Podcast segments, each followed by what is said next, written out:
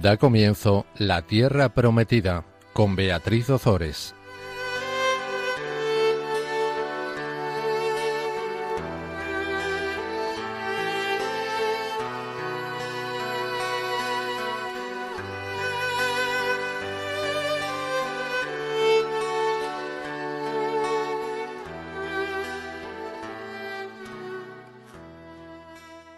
Buenas tardes, queridos oyentes de Radio María. Es mm, pues una alegría para mí volver de nuevo con todos vosotros. Para los que no me conocéis, me llamo Beatriz Ozores. Mm, soy licenciada en Ciencias Religiosas por la Universidad de Navarra y estuve mm, haciendo este programa durante seis años. Lo dejé por motivos personales y ahora vuelvo. Y estoy feliz de regresar con todos vosotros. Seguimos con el mismo programa y seguimos exactamente donde lo dejamos. Ahora vamos a comentar dónde lo dejamos, pero antes quería eh, presentaros a la persona que va a hacer el programa conmigo. Él se llama Gonzalo Fernández de Mesa y Además, es mi marido, así que espero que no nos peleemos mientras eh, grabamos el programa. Eh, buenas tardes, Gonzalo. Saluda a, nuestros oyentes amigos ya. Buenas tardes, queridos oyentes de Radio María. Pues aquí estoy intentando ayudar a mi mujer. Espero hacerlo medianamente bien, si es que puedo, y, y por lo menos voy a ponerle ganas. Bueno, pues lo va a hacer fantásticamente bien y vamos, eh, si os parece, a empezar eh, rezando un Magnificat. Proclama mi alma la grandeza del Señor, se alegra mi espíritu en Dios mi Salvador, porque ha mirado la humillación de su esclava. Desde ahora me felicitarán todas las generaciones, porque el poderoso ha hecho obras grandes por mí. Su nombre es santo y su misericordia llega a sus fieles de generación en generación. Él hace proezas con su brazo, dispersa a los soberbios de corazón, derriba del trono a los poderosos y enaltece a los humildes. A los hambrientos los colma de bienes y a los ricos los despide vacíos.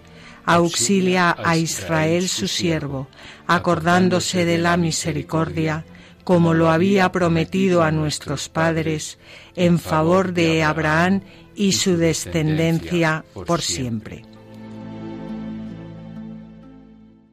Pues habíamos hablado durante esos seis años, habíamos comentado el Pentateuco, Recordáis que el Pentateuco está formado por los cinco primeros libros de la Biblia, Génesis, Éxodo, Levítico, Números y Deuteronomio y hablamos eh, también mm, comentamos también los libros de Josué y jueces.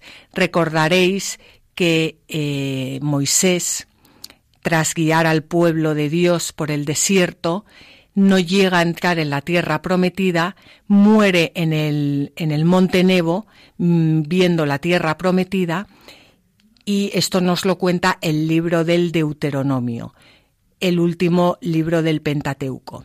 Comenzábamos los libros históricos, el libro de eh, Josué, que nos narra toda la entrada del pueblo de, de, de, Dios en la tierra de Canaán y cómo ese pueblo se va asentando poco a poco. ¿Qué pasa? Que una vez que se asienta, bueno, como todo en esta vida, pues comienzan los líos. Y por eso Dios tiene que ir nombrando a una serie de jueces que no son propiamente lo que nosotros entendemos hoy en día por jueces, sino que son unos líderes eh, carismáticos que van guiando a su pueblo. Y eso es lo que nos narra el libro de los eh, jueces. Y ahí nos quedamos. Ahí eh, nos quedamos. Mm, tras el libro de los jueces viene eh, la historia de la monarquía, pero entre el libro de los jueces y el primer libro de Samuel hay un libro precioso, maravilloso, estupendo y entrañable que es el libro del Ruth y es el libro que vamos a comentar hoy. Por tanto, eh, los libros históricos del Antiguo Testamento nos van a contar toda esa historia del pueblo elegido, como hemos dicho, desde el comienzo de la conquista de Canaán hasta el siglo II antes de Cristo, en el que el pueblo de Israel tendrá que luchar para defender su identidad ante los eh, peligros del helenismo. La revelación de Dios al pueblo de Israel se va realizando a través de diversas épocas históricas y a estas épocas responde también la puesta por escrito de los libros que dan testimonio de esa revelación, es decir, de los libros de la Biblia. Por eso es muy importante que situemos adecuadamente tanto el momento en que fueron redactados esos libros como el momento en que se dan, en que tienen lugar todos esos eh, relatos. Y por eso es muy importante que por lo menos tengamos en la cabeza eh, las líneas fundamentales de la historia antigua de Israel. Esta historia se divide en varias etapas y yo ahora no voy a contar todas las etapas porque lo que haría sería poneros a todos la cabeza como un bombo. Voy a hablar solo de la primera etapa, que es la que hemos visto hasta ahora y la que vamos a cerrar con el libro de, de Ruth. Bueno, el libro de Ruth está entre la primera etapa y la segunda. ¿Cuál es la primera etapa? Es eh, la formación de Israel. En los inicios del segundo milenio antes de, de, Cristo, al comienzo de lo que nosotros conocemos como bronce medio, la región que está situada a orillas del Mediterráneo oriental era un país conocido por sus higueras, por sus viñas, por sus olivos y por su ganado. Había poblados en las zonas fértiles y había muchas tribus de pastores nómadas que se desplazaban por las regiones en busca de pastos para sus rebaños. Bueno, a esta región se le conoce por el nombre de la tierra de Canaán, tierra de Israel o Palestina. En ese territorio podemos distinguir, si queréis y si podéis coger un mapa, lo, lo podréis ver mejor, las siguientes regiones naturales. Al oeste, es decir, si, si, miramos al mapa, pues a la izquierda, hay una fértil llanura que costera que está bañada por el Mediterráneo. Y al este, es decir, a la derecha, tenemos el Valle del Jordán. El Valle del Jordán une el lago de Genesaret con el Mar Muerto. Y entre estas dos zonas, de norte a sur, hay una región de colinas, que es Galilea, una amplia depresión, que es Israel, y una zona central de colinas, que es Samaria, perdón, y una región eh, montañosa que es Judea, que es cada vez más desértica conforme se avanza hacia el sur. ¿Qué ocurre aquí? Pues ocurre lo siguiente, que entre el año 1600 y el año 1250 antes de Jesucristo hay un cambio climático.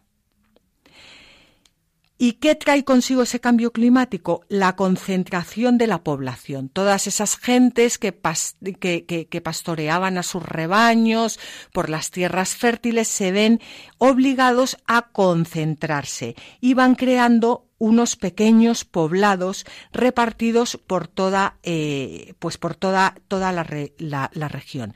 Se agrupan en ciudades se agrupan en unas ciudades que vamos a conocer como las ciudades Estado. Y en estas ciudades Estado se concentraba el comercio eh, y se concentraba también, pues, bueno, todo lo relativo al comercio, lo relativo eh, al culto, se unían para, eh, pues, para dar culto y además, pues, acogían a las personas que vivían en los alrededores.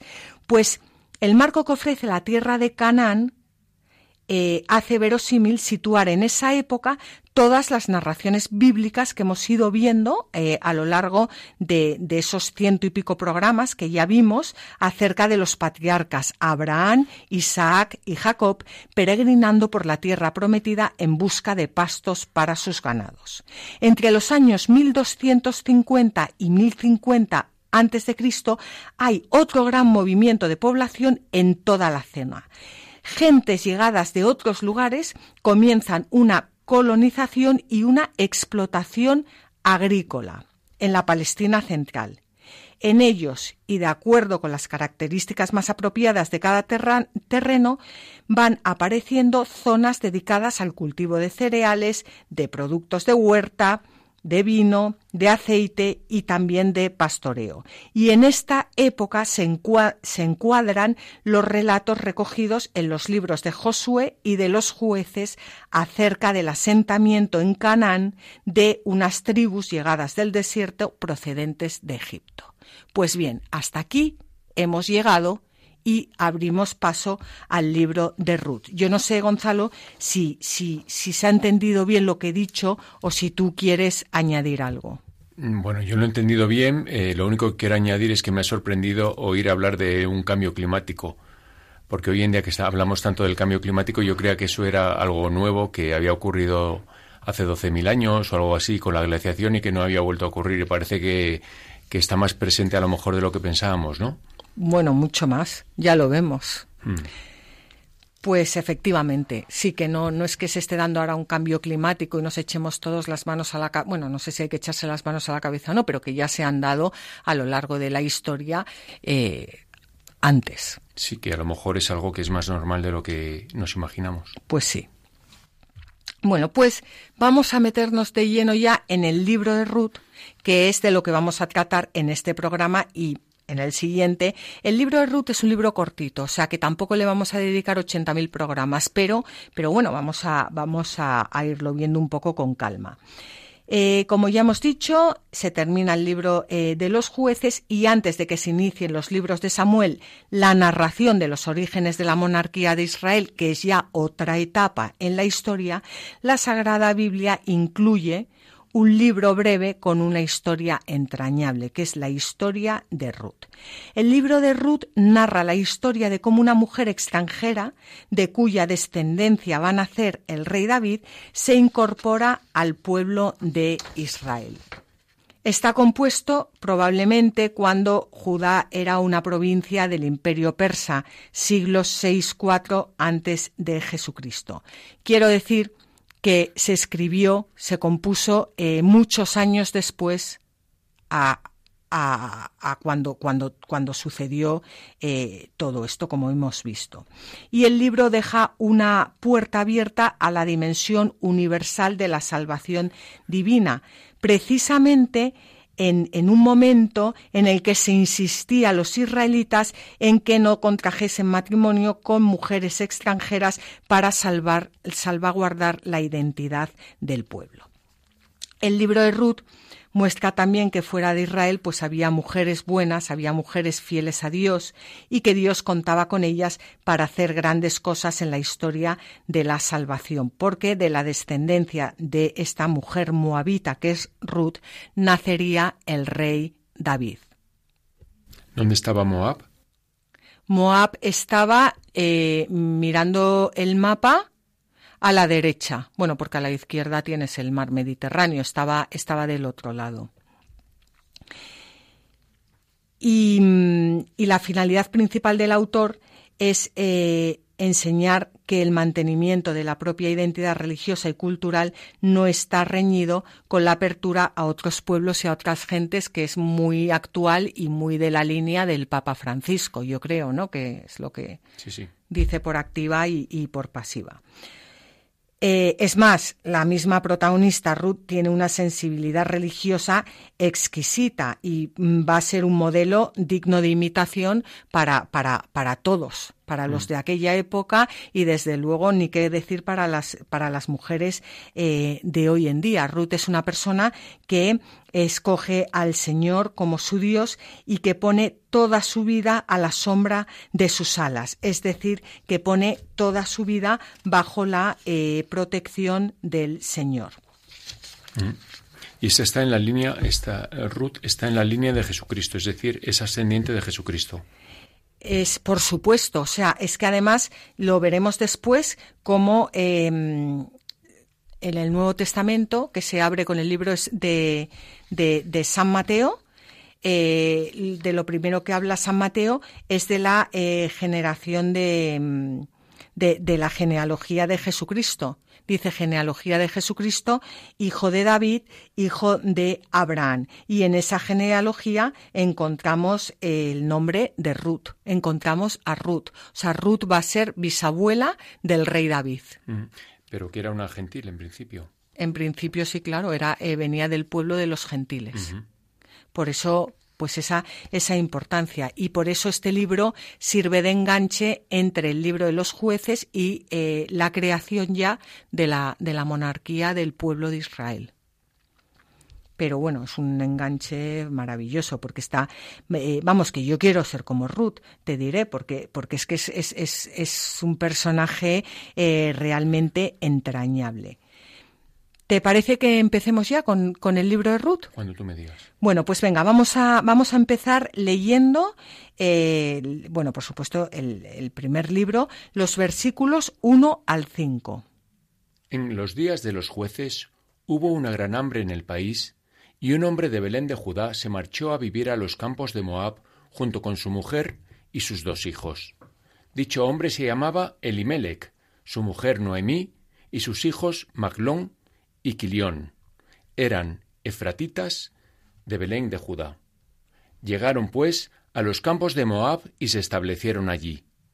Cuando murió Elimelech, el marido de Noemí, ella se quedó con sus dos hijos. Estos tomaron mujeres moabitas, una se llamaba Orpá y la otra Ruth, y permanecieron allí unos diez años, al cabo de los cuales murieron los dos, Maglón y Quilión, la mujer se quedó sin su marido y sin, sus dos hijos. Bueno, pues em, el libro de Ruth comienza exponiendo el motivo por el que una familia de Belén de Judá tiene que abandonar la tierra y emigrar a eh, Moab. El libro de los jueces, es decir, el libro anterior, narraba la opresión que sufrieron los de la, tribu de Benjamín por parte de los moabitas. Pero ahora vamos a ver cómo esta familia israelita emigra a Moab y se establece allí. Y eh, habrá unas buenas relaciones que van a quedar reflejadas más adelante en la amistad del rey David y el rey de Moab. O sea, que, va a ser Moab, bueno, va a mantener unas buenas relaciones con eh, Israel. Eh, comienza el libro hablando de el, en el día de los jueces, o sea que no es que sea ni mil años después, ni una eternidad, ni nada, o sea, en, el, en, el, en, en esos días, pues viene un gran hambre en el país. Que, está en relación con toda esta, esta sequía de la que estábamos hablando. Y eh, un hombre de Belén de Judá, junto con su familia, se ve obligado a, salir para eh, poder mantener a su familia y para eh, poder buscar comida. Llegan a, Moab, permanecen allí diez años, tienen dos hijos y muere, bueno, es una desgracia, muere el marido y mueren los dos hijos y se nos queda Noemi sola con las dos nueras. Pero antes de, continuar a ver qué, eh, qué, es lo que ocurre, yo em, quiero ah, leer un comentario de San Jerónimo que nos habla de por qué esta familia, eh, por qué Elimelech tiene que abandonar la tierra de Judá y eh, irse a Moab. Y quiero leerlo porque no quiero quedarme en la lectura de la Sagrada Escritura como, como algo que, o sea, sabemos que, que que la, que la Sagrada Escritura siempre eh, nos eleva, que, que, tiene como dos niveles, ¿no? Uno el, el, nivel histórico y otro un nivel espiritual. Y nosotros siempre buscamos elevarnos al nivel espiritual. Y tiene eh, San Jerónimo un comentario, pues que es una preciosidad, hablando de la causa del exilio de Elimelech. La tradición hebrea es que este Elimelech fue esposo de Noemí, padre de Maglón y de Clión, en el tiempo en que el sol se detuvo a causa de los prevaricadores de la ley, para que, al ver un milagro tan sorprendente, se convirtieran al Señor su Dios. Pero rehusaron convertirse, y por eso se apoderó el hambre tanto que quien parecía el primero de la tribu de Judá no sólo tuvo que salir de su patria con su mujer y sus hijos obligado por el hambre, sino que además murió él con sus hijos en la tierra a la que había emigrado. Pues San Jerónimo no lo deja simplemente en, en una mm, eh, necesidad de salir a por comida, eh, sino que habla del pecado y habla del tiempo en el que el sol se detuvo a causa de, las mm, de los prevaricadores de la ley y cómo estos no se convierten al Señor, cómo el pueblo del Señor eh, actúa en contra de la ley del Señor, Dios hace un milagro y tienen el corazón tan duro que no son capaces ni siquiera de, ver eh, la acción de Dios y de convertirse al Señor.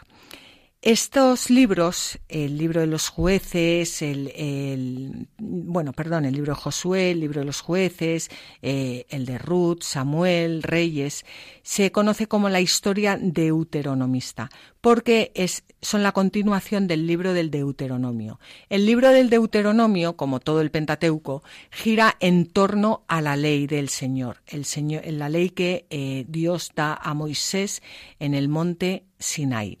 Para el pueblo de Israel lo más importante es la ley, cumplir la ley del Señor. Y todos estos libros que vienen detrás lo que hacen es eh, contar la historia del pueblo de Israel en base a si cumplen la ley o no cumplen la ley. Por eso este comentario de eh, San Jerónimo pues es un comentario que eleva toda esta lectura a un nivel espiritual. No sé si tú quieres comentar algo. No, no, no tengo nada que comentar. Bueno, pues si no tienes nada que comentar, yo creo que podemos em, seguir con los versículos 6 al 10 que nos van a contar lo que hace ahora la pobre Noemí que se ha quedado sin, sin marido, sin esposo, se ha quedado sin hijos y se ha quedado con dos nueras. Entonces, como Noemí había oído en los campos de Moab que el Señor había visitado a su pueblo para darles pan, se dispuso a volver desde los campos de Moab con sus dos nueras. Así pues, salió de allí acompañada por sus dos nueras e inició el camino de regreso a la tierra de Judá. Pero Noemí dijo a sus dos nueras Marchaos, regresad cada una a la casa de su madre, y que el Señor tenga con vosotras la misericordia que habéis tenido con los difuntos y conmigo, y que os conceda a las dos encontrar descanso en casa de un nuevo esposo. A continuación, las besó. Ellas comenzaron a llorar a gritos y le dijeron Regresaremos contigo a tu pueblo. Pues Noemí lo que está haciendo aquí es eximir a sus nueras de la responsabilidad que tenían con ella de acompañarla y de cuidarla, porque antiguamente te casabas con, o sea, te casabas con tu, tu, esposo, con su madre, con su padre, con su tía, con su abuelo y con toda el clan y con toda la familia. O sea que no porque muriera el esposo, eh, tú ya no tenías nada que ver con esa familia, sino que tú al casarte te habías introducido en esa familia y formabas parte de la familia. Y Noemí, que vamos, o sea, a mí me parece como eh, el no va más de suegra, eh, pues lo que hace es eh, mm, respetar la libertad de, de, sus nueras y eximirlas de, de la responsabilidad que, que tenían eh, con ella. Pues encuentro que era una suegra estupenda, porque otra podía haberles dicho, pues os venís conmigo y, y os aguantáis y ahora mm, ella no, ella les exime y comprende que, que no la quieran, que no la quieran seguir. Sí, y, luego también eh, para mí destacan los la fortaleza de los lazos familiares que quizá hoy, hoy no tengamos esa fortaleza, hoy estemos más, más solos cada familia, ¿no? Aquí las familias eran gigantescas y se apoyaban unos a otros muchísimo más que ahora, ¿no? Sí, ahora nos hemos vuelto completamente individualistas eh, y luego la vida se ha complicado mucho también. Sí, y luego una nuera era parte de la familia, que hoy en día ya lo, la familia que no es sanguínea, pues ya, pues, pues con motivo de los divorcios y de todas estas cuestiones, pues a lo mejor se ve menos familia que la familia sanguínea. Bueno, eh, yo tengo, es que me estaba acordando ahora de una tía mía que, que tiene siete hijos que están hiperunidos, que es una maravilla, y siempre les dice, vamos, yo los recuerdo, desde hace años les dice, hijos míos, vosotros os tenéis que llevar siempre muy bien, porque al fin y al cabo sois hermanos. Los políticos son pegotes, que vienen y van, pero vosotros... Entonces, bueno, en fin. Aquí los políticos no eran pegotes. Aquí los políticos eh, no eran pegotes para nada, vamos.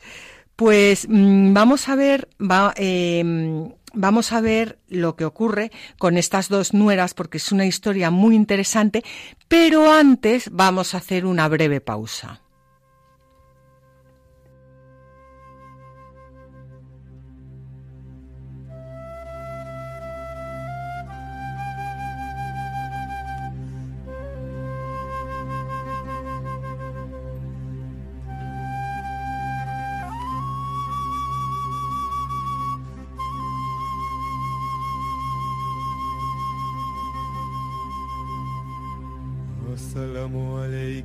María, María. Yamuntaliad niamatam. Arrabomaki. Mubarakatanti finisa.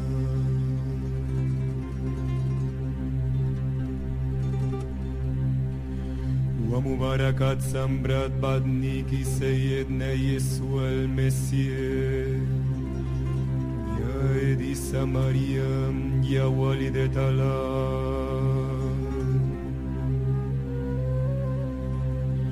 صلي ليش لنا نحن الخطأ الأموات في سعد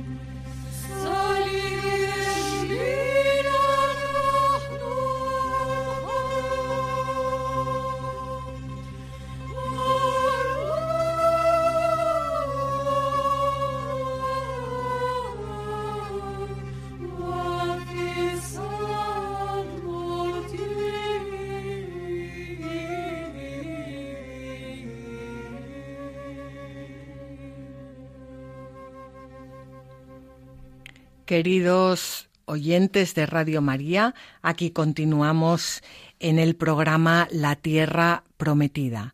Estábamos hablando del libro de Ruth, de esa apasionante historia de esta mujer moabita que entra a formar parte del pueblo de Israel y que será la bisabuela del rey David. Si no conocéis todavía este libro, bueno, mmm, después de escuchar estos programas y de mmm, leerlo y meditarlo, no entenderéis cómo habíais, cómo habíais podido vivir hasta el momento sin conocer el libro de Ruth, porque es apasionante, ¿verdad, Gonzalo? Uy, increíblemente apasionante. bueno, pues estábamos hablando de Noemí.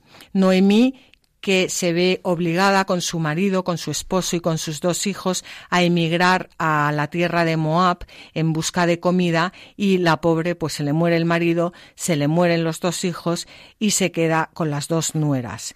Y ella ahora em, escucha que el, que, el Señor había visitado a su pueblo para darles pan y eh, se dispone a volver otra vez a Belén, em, a Belén de Judá, a la tierra de Judá. Y exime a sus nueras de que vayan con ella, porque ellas tenían la responsabilidad de acompañarla. Les dice que no hace falta, las nueras le dicen regresaremos contigo a tu pueblo y vamos a ver lo que les contesta Noemí. Pero Noemí insistió, Marchaos, hijas mías, ¿por qué vais a venir conmigo? ¿Acaso tengo todavía hijos en mi vientre para que sean vuestros maridos? Volved, hijas mías, regresad porque ya soy demasiado vieja para tomar esposo.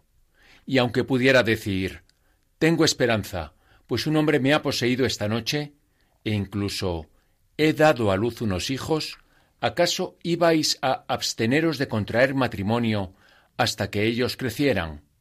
No, hijas mías, que mi amargura es mucho mayor que la vuestra, porque la mano del Señor se ha alzado contra mí.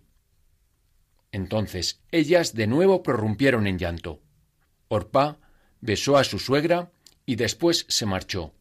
Sin embargo, Ruth se quedó con ella. Bueno, pues aquí tenemos a las dos nueras, a Orpá y a Ruth. ¿De qué nos está hablando Noemí cuando dice, ¿acaso tengo todavía hijos en mi vientre para que sean vuestros maridos?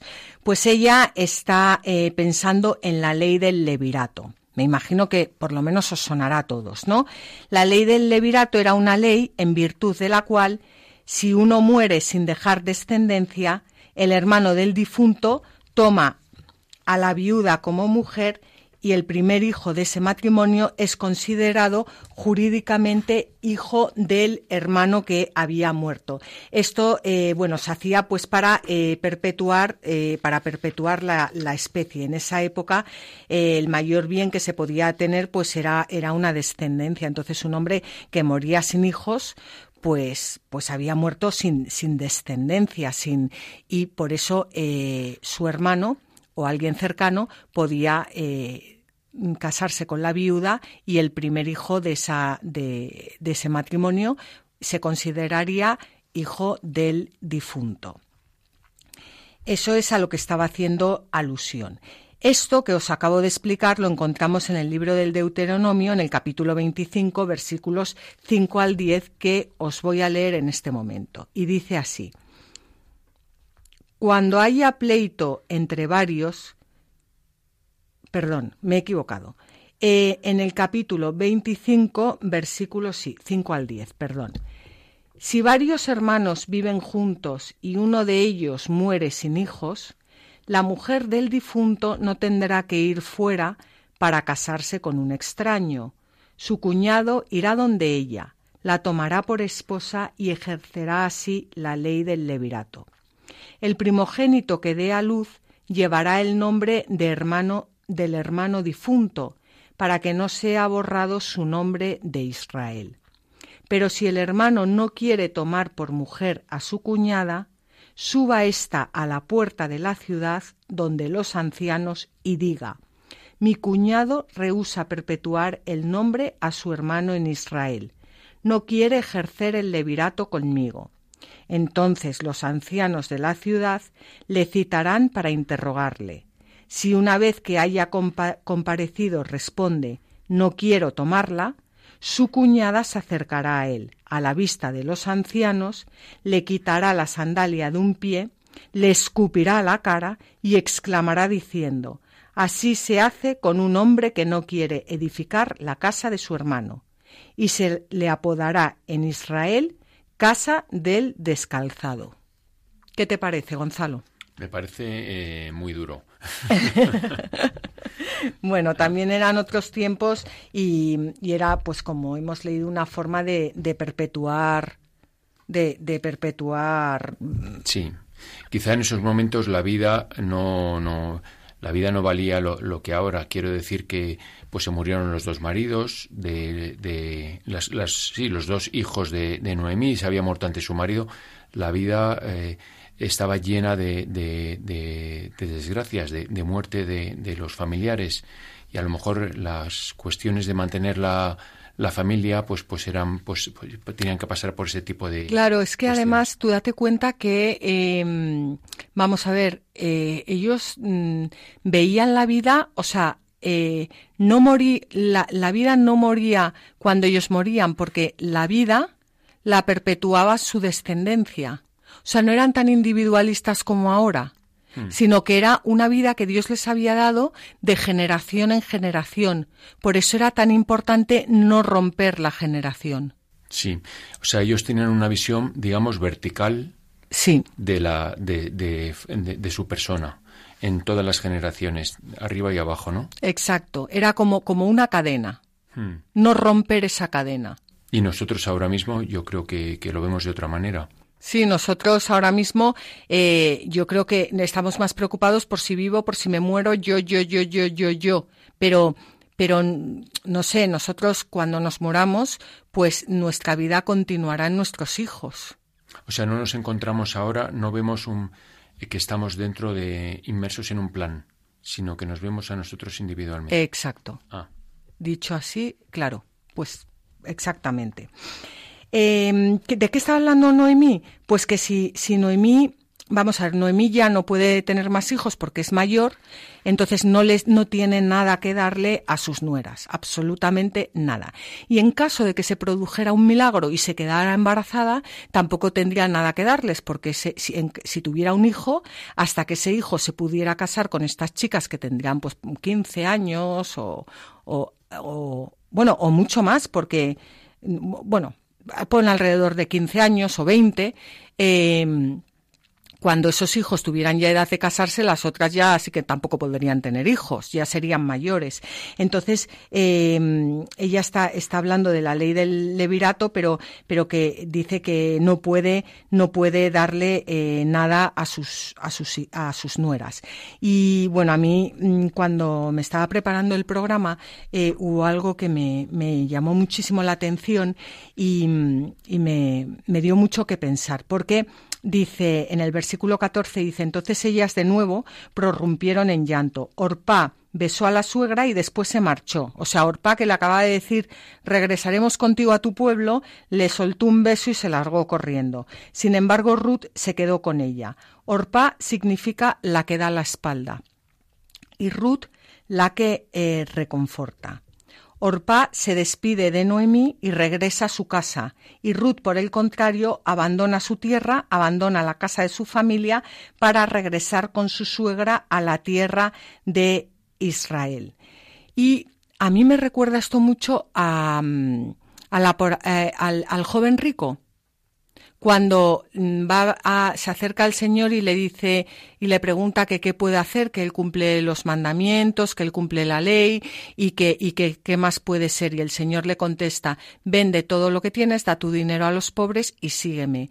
Despréndete de lo que que- de lo que te queda como tuyo y, y, y mírame a mí, mírame a mí y no, no pongas tu corazón en ninguna otra riqueza. Esto es el culmen del amor. Dar tu vida, que es lo que hizo Jesucristo, dar tu vida, dar su vida por cada uno de nosotros, y el culmen de- del amor en nosotros es dar nuestra vida por los demás. Es que no hay otra cosa igual. Y, y me recordaba a, a Santa Teresa, que estaba yo leyendo esta Santa mañana. Teresa de Jesús. Santa Teresa de Jesús. Estaba leyendo el libro de las moradas y estaba yo en la, ter- en la morada tercera y dice, ¿qué queréis que haga su majestad que ha de dar el premio conforme al amor que le tenemos? O sea, lo que Dios nos pide es amor. Dios es amor y lo que nos pide es amor.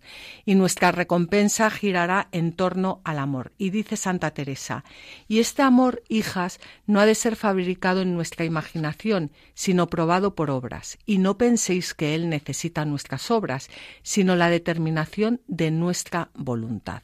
Una determinada determinación de amarle por encima de todo. Y así, dice Santa Teresa el Niño Jesús, Dios no necesita nuestras obras, sino nuestro amor. Y Y aquí vamos a ver cómo Orpá no tenía ningún amor a su suegra, o poco amor, y vuelve a su pueblo, vuelve a sus dioses, vuelve a su casa.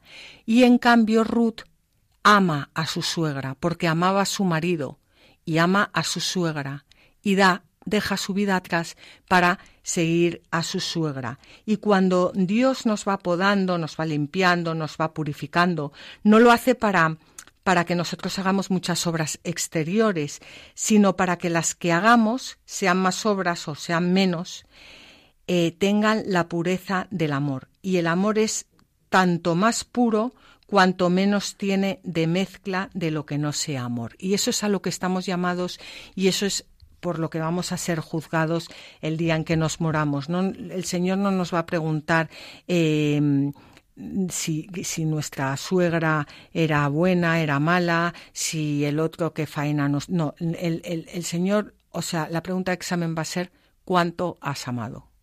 Hmm. Y aquí vemos los dos tipos de amor, o sea, la que, la, la, la que da la espalda, la que se larga y la que ama hasta el final dejando toda su vida atrás por amor. Hmm. ¿Me permites que, hable de otro amor, de un tercer amor ahí? Por supuesto. Que es, yo creo que es el de Noemí, porque eh, Noemí liberó a Orpá de la función. Sí. Y sin embargo, y Orpá pues, pues se fue, ¿no?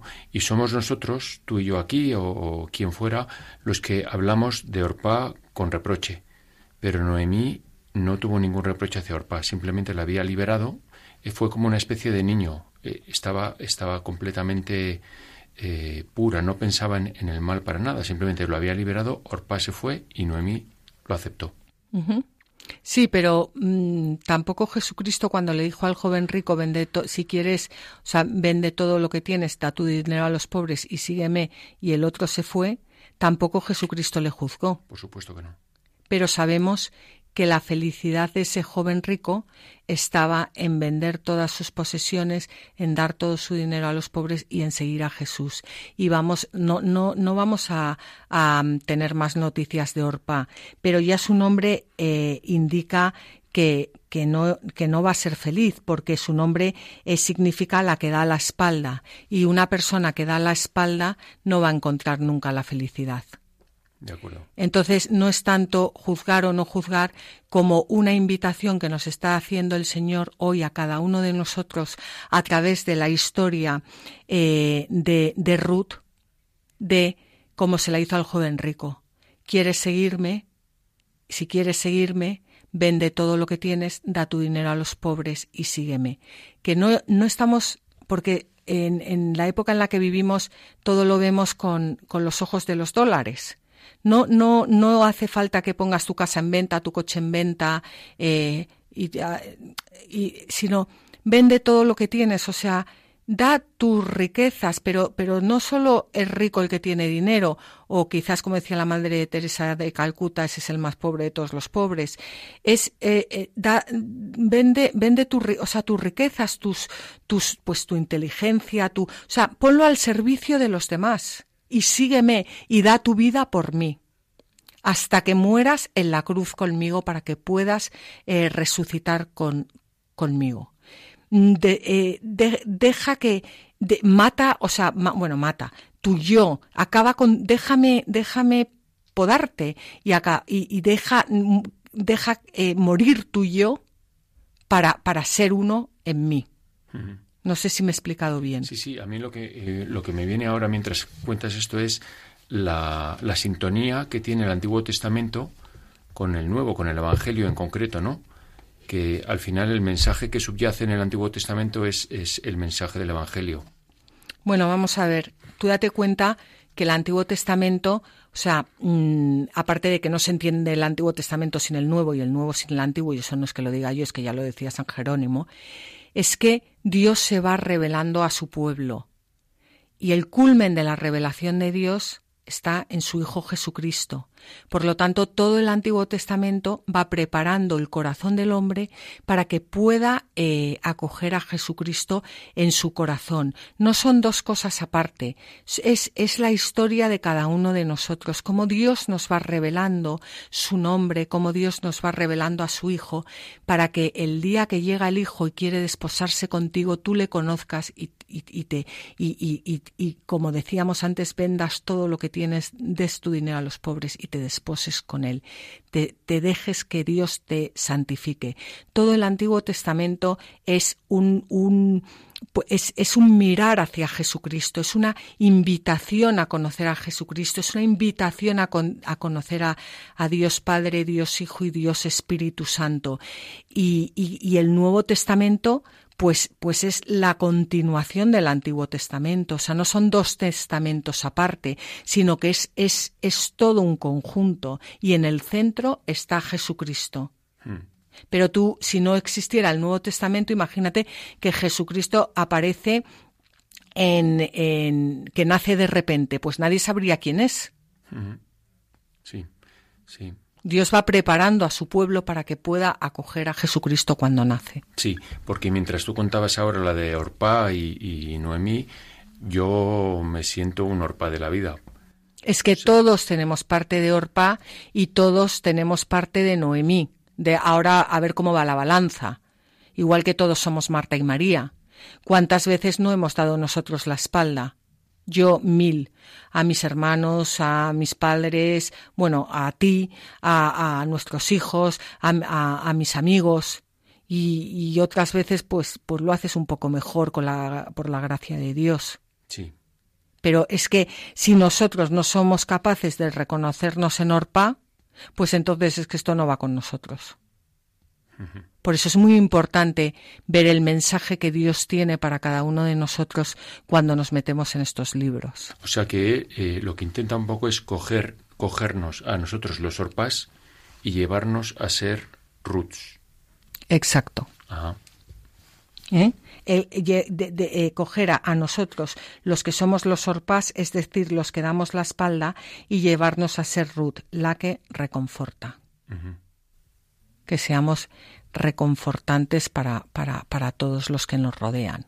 Y qué, qué, mayor forma de ser reconfortante que llevando a las personas a Dios. Vamos a leer, si te parece, eh, un comentario, pues eh, a, mí me ha gustado mucho. Yo también quiero decir que los comentarios que leemos aquí, que hemos leído a lo largo de los seis años que estuvimos haciendo este programa de los padres de la Iglesia, pues son comentarios que, a ver, me vais a perdonar, pero no quiero que suene, pero que elijo yo. O sea, yo leo muchísimos comentarios de los padres de la Iglesia y elijo los que pienso que, que a vosotros os van a esclarecer más, os van a gustar más o los que más me gustan a mí. Entonces, bueno, pues este es de Paulino de Nola y eh, es un comentario que nos habla de, bueno, pues de este, eh, de este gran conflicto. Pasa ahora con los ojos atentos para observar a Ruth, que con este pequeño libro distingue los tiempos, la edad transcurrida durante los jueces y la iniciada con los reyes. Esta historia parece breve, pero indica los significados misteriosos de una gran guerra, pues las dos hermanas se separan con dirección opuesta. Ruth acompaña a su bienaventurada suegra, a quien Orpa abandona. Una nuera muestra infidelidad, la otra fidelidad. Una prefiere a Dios antes que a su patria, la otra prefiere la patria a la vida. Dime, ¿no continúa esta discordia en todo el universo ya que una parte sigue a Dios, mientras que la otra discurre por el mundo. Quiera el cielo que sea igual el número de los que van a la ruina que el de los que se salvan.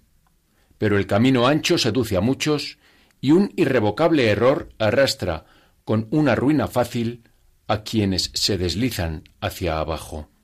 Bueno, pues así lo ha entendido también Paulino de Nola, este eh, gran conflicto que yo os invito a todos, bueno, pues a que, a que recéis y, meditéis. Eh, vamos a ver ahora cómo Noemí sigue insistiendo a Ruth para que regrese siempre con el afán de eximirla de su responsabilidad.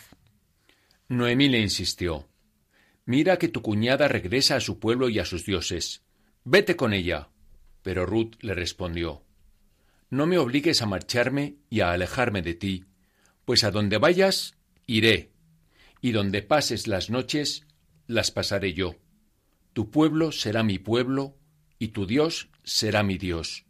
Donde mueras moriré, y allí mismo recibiré sepultura. Que el Señor me haga esto y aquello me añada, si no es la muerte lo que nos separe a ti y a mí. Bueno, la verdad es que Noemí era una suegra estupenda y Ruth era la nuera eh, perfecta. Dice, mira que tu cuñada regresa a su pueblo y a sus dioses. La cuñada podemos ver que no ha tenido un encuentro al casarse con el hijo de Noemí, no se ha casado, pero, pero no, no se ha casado, o sea, no ha tenido un encuentro, no se ha metido de lleno en la familia de Israel y no ha tenido un encuentro con el Dios verdadero, por lo cual eh, vuelve a su pueblo y a sus eh, dioses. O sea, lo que tuvo fue una familia política y ahora deja la familia política, pero no entró en la familia religiosa, en el pueblo eh, de Israel. ¿Y qué hace Ruth? Ruth ratifica su voluntad de seguir a su suegra con un juramento imprecatorio. ¿Cuál es el juramento imprecatorio? Pues este que acabamos de leer, que dice así. Que el Señor me haga esto y aquello mañana, si no es la muerte lo que nos separe a ti y a mí. La costumbre era manifestar en voz alta las maldiciones de que uno se hacía merecedor si no cumplía lo prometido, pero en el texto sagrado es frecuente sustituir las maldiciones, ya que habitualmente son bastante fuertes, por una fórmula genérica, que el Señor me haga esto y aquello me añada, y no, no se entra en lo que le, bueno, en, en- lo que tiene que hacer el Señor y en lo que no tiene que hacer. Yo, o sea, el, eh, mi, mi mi único problema eh, con, bueno, con este programa es que es que se me acaba el tiempo rapidísimo. Entonces hemos llegado ya al final del, del programa. En el programa eh, siguiente ya vamos a ver cómo eh, Ruth regresa con su suegra Noemi a Belén de, de Judá. Yo os invito de verdad a que, a que, bueno, pues a que leáis estos textos y, y a que los meditéis porque son una preciosidad y el libro es entrañable. El próximo programa lo tendremos dentro de 15 días, el 23, el miércoles 23 de octubre. Eh, os esperamos a todos allí. Muchísimas gracias, Gonzalo, por haber estado aquí con nosotros. Gracias a todos. Y eh, os animo a que, bueno, pues a que nos escribáis a la tierra prometida arroba radiomaria.es. Vamos a abrir un blog, todavía no lo tenemos porque yo me pierdo y no sé cómo hacerlo, pero cuando lo consiga abriremos un blog para que podáis encontrar estos programas allí fácilmente. También, por supuesto, sabéis que eh, los tenéis en la página web, en el podcast de, eh, de Radio María, www.radiomaria.es. Y os animamos a que cojáis vuestras Biblias y no dejéis de leerlas, meditarlas y rezarlas, porque en los libros sagrados el Padre que está en los cielos sale amorosamente al encuentro de sus hijos para conversar con ellos.